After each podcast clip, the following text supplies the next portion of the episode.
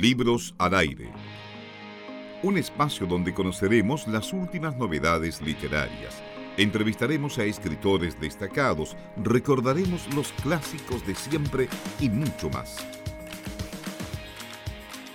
Estamos acá en Filsa, la Feria Internacional del Libro 2015, en la Estación Mapocho, y nos acompaña Carlos Vaso, eh, académico de la Universidad de Concepción, pero también con una beta literaria bastante importante. Ha escrito varios libros, principalmente de investigación, pero también algunas novelas, y en ese plano se inscribe Código Chile, su última, eh, su última publicación. Carlos, ¿cómo estás? Buenas tardes. ¿Cómo estamos? Muy bien. ¿Cómo están ustedes?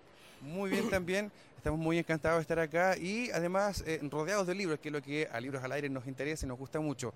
Hablando del principio, desde tu novela, tu nueva novela, Carlos, eh, vemos ahí que hay eh, un, trama bien histórico, bien interesante, policial, un poco de thriller.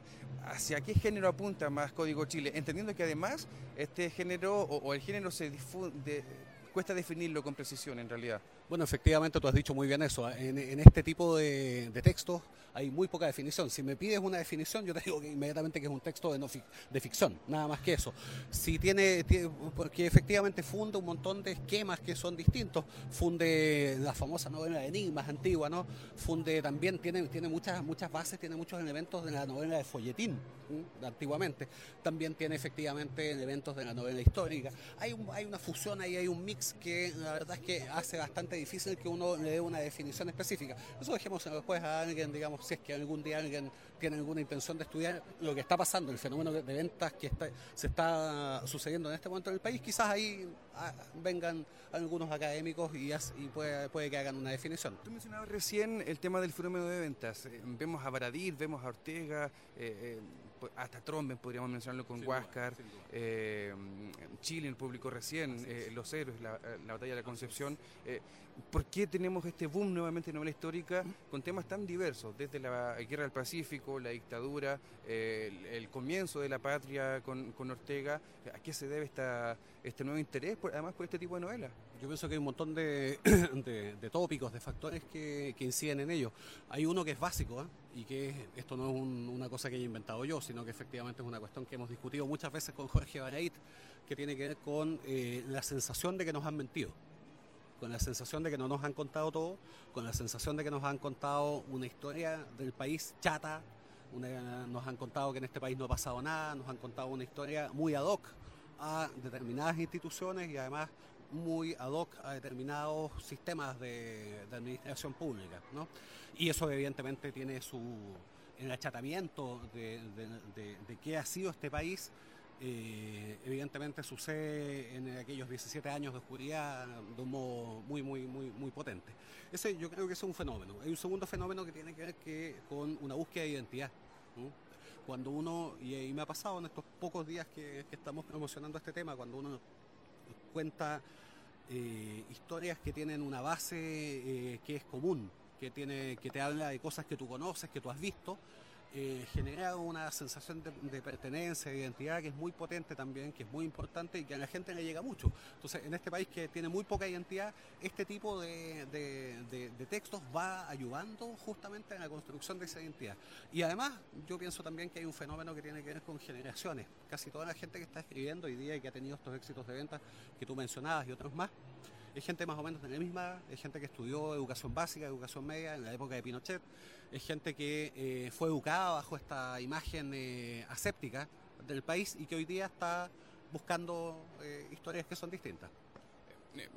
Carlos, antes de ir a otro tema, es muy duro lo que se, lo que se dice respecto de esto de que la historia nos han contado es eh, por lo menos no completa o no total eh, y deja en mal lugar no solamente a, al ámbito político, sino que más a los historiadores, porque eh, yo si fuera historiador me sentiría un poco, eh, no sé si asustado, pero sí ofendido si me dijeran que la historia que yo he contado o que hemos contado como, como historiadores ha sido chata. Eh, ¿Qué se les dice a ellos o qué se les cuestiona a ellos en el fondo?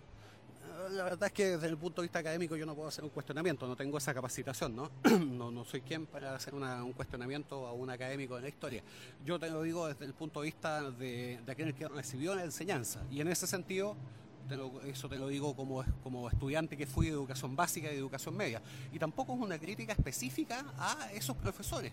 Esos profesores que nos educaban en los años 70, en los años 80, son profesores que estaban mandatados a educar en función de un sistema específico. Lo que pasa es que además en ese momento tampoco nos dábamos cuenta de que nos estaban contando, por ejemplo, y esto para no meterme en mi tema, sino eh, hablando de, lo que hizo Baradit, nos contaban que Prat es un hombre extremadamente católico. Y Baradit viene hoy día y nos dice que sí, pero, eso tenía matices. Y, nos dice además que este Prat, hombre que se ha asociado al conservadurismo más potente, más, eh, más duro de este país, la verdad es que era un sujeto con sentido social que hacía clases en escuelas sindicales. Entonces, evidentemente, eh, esa, esa, esa noción, esa imposición de un aspecto de la historia, eh, evidentemente no es producto de lo que los pedagogos hayan decidido, sino que es producto de lo que, en este caso, por lo menos lo que yo vi, de lo que una dictadura brutal como la que tuvimos fue lo que es, la que decidió. Carlos, volvamos un poco a tu libro, a okay. Chile, que estamos eh, eh, conociendo ahora y que hemos visto en varias eh, notas en televisión, en radio, de acuerdo a lo que se hace actualmente también con la discusión de los Así Em, ¿Qué vamos a encontrar en Código Chile? ¿Qué se va a encontrar el lector en este libro? Bueno, básicamente enigmas, ¿no? Es una historia que tiene muchos enigmas, que tiene muchos desafíos también para quienes están leyendo. Se llama código, usa, usa el concepto de código porque está lleno de códigos. Efectivamente, hay mensajes criptografiados adentro.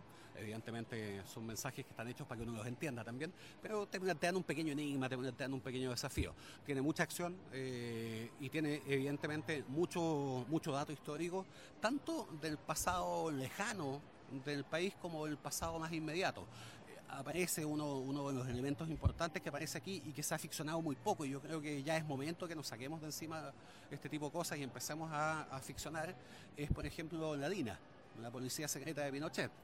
Eh, uno de los aparatos más maléficos que ha existido en la historia de este país, ¿no? y que aparentemente por miedo, no sé por qué cosa, no ha sido objeto todavía de, mucho, de muchos textos. Yo creo que es momento ya de empezar a contar eso y contar también a través de esa vía cómo funcionaba esto, porque cuando uno, yo he escrito sobre la DINA en textos de no ficción, y cuando uno cuenta esto en base a un fallo judicial, en base a testimonios, la verdad es que no tiene el mismo impacto que tiene cuando es ficción. La ficción siempre es una excusa para decir determinadas cosas, ¿no?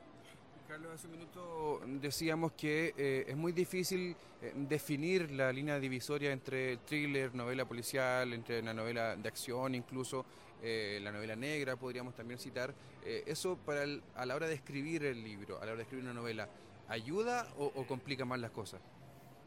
En mi caso, la verdad es que no es un tema que tenga en cuenta y yo honestamente pienso que muy poca gente puede que tenga eso en cuenta eh, cuando, cuando está escribiendo.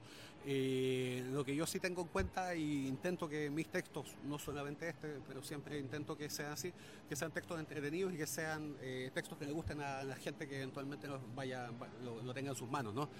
yo no escribo para mí, escribo para otras personas y siempre estoy intentando pensar eso, más allá de, la denominación del género en que eventualmente ese texto encaje. De los otros textos que yo he escrito antes, por ejemplo, no ficción, y por eso yo hoy día divido entre ficción y no ficción, ¿no?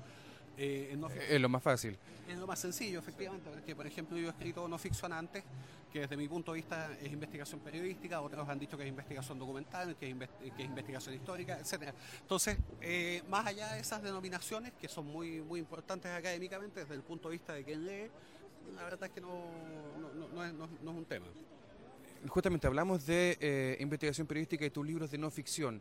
Eh, un titular hoy día en un medio nacional, en un diario, que decía que tus libros están todos, eh, o todos hablan acerca del mal, y estás ahora haciendo una. Eh, sigues estudiando también respecto a este tema, al mal. ¿Qué significa trabajar con el mal? ¿Cuánto, ¿Cuánto te cuesta dormir, por ejemplo, a la hora de hablar con el mal? No, nada, nada, nada. No, pero lo que pasa es que, a ver, eh, yo explicaba en esa misma entrevista que tú mencionas, pero que no, apareció completa por, una cuestión de espacio, eh, yo me acerco a este tema cuando empiezo a trabajar como periodista policiaco. Cuando me toca trabajar en un diario de Concepción como periodista policiaco muchos años, es una ocupación fascinante, eh, veo de, lleno ¿no? cómo funciona, veo, vi delincuentes de la peor especie, vi venganzas de narcotraficantes, vi muchos niños asesinados, niños vejados, ¿no?